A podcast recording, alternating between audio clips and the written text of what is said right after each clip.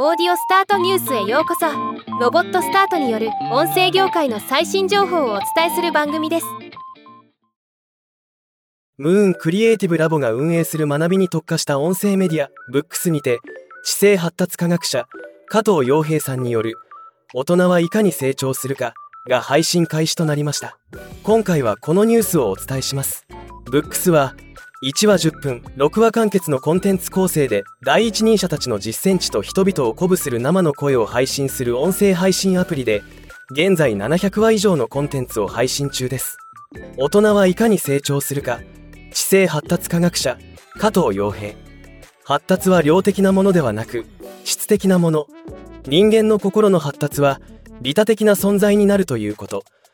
学問の中の心理学の位置づけ。年齢を区分にしたエリクソンの発達理論。国家諜報機関が注目する成人発達理論。具体的思考と抽象的思考。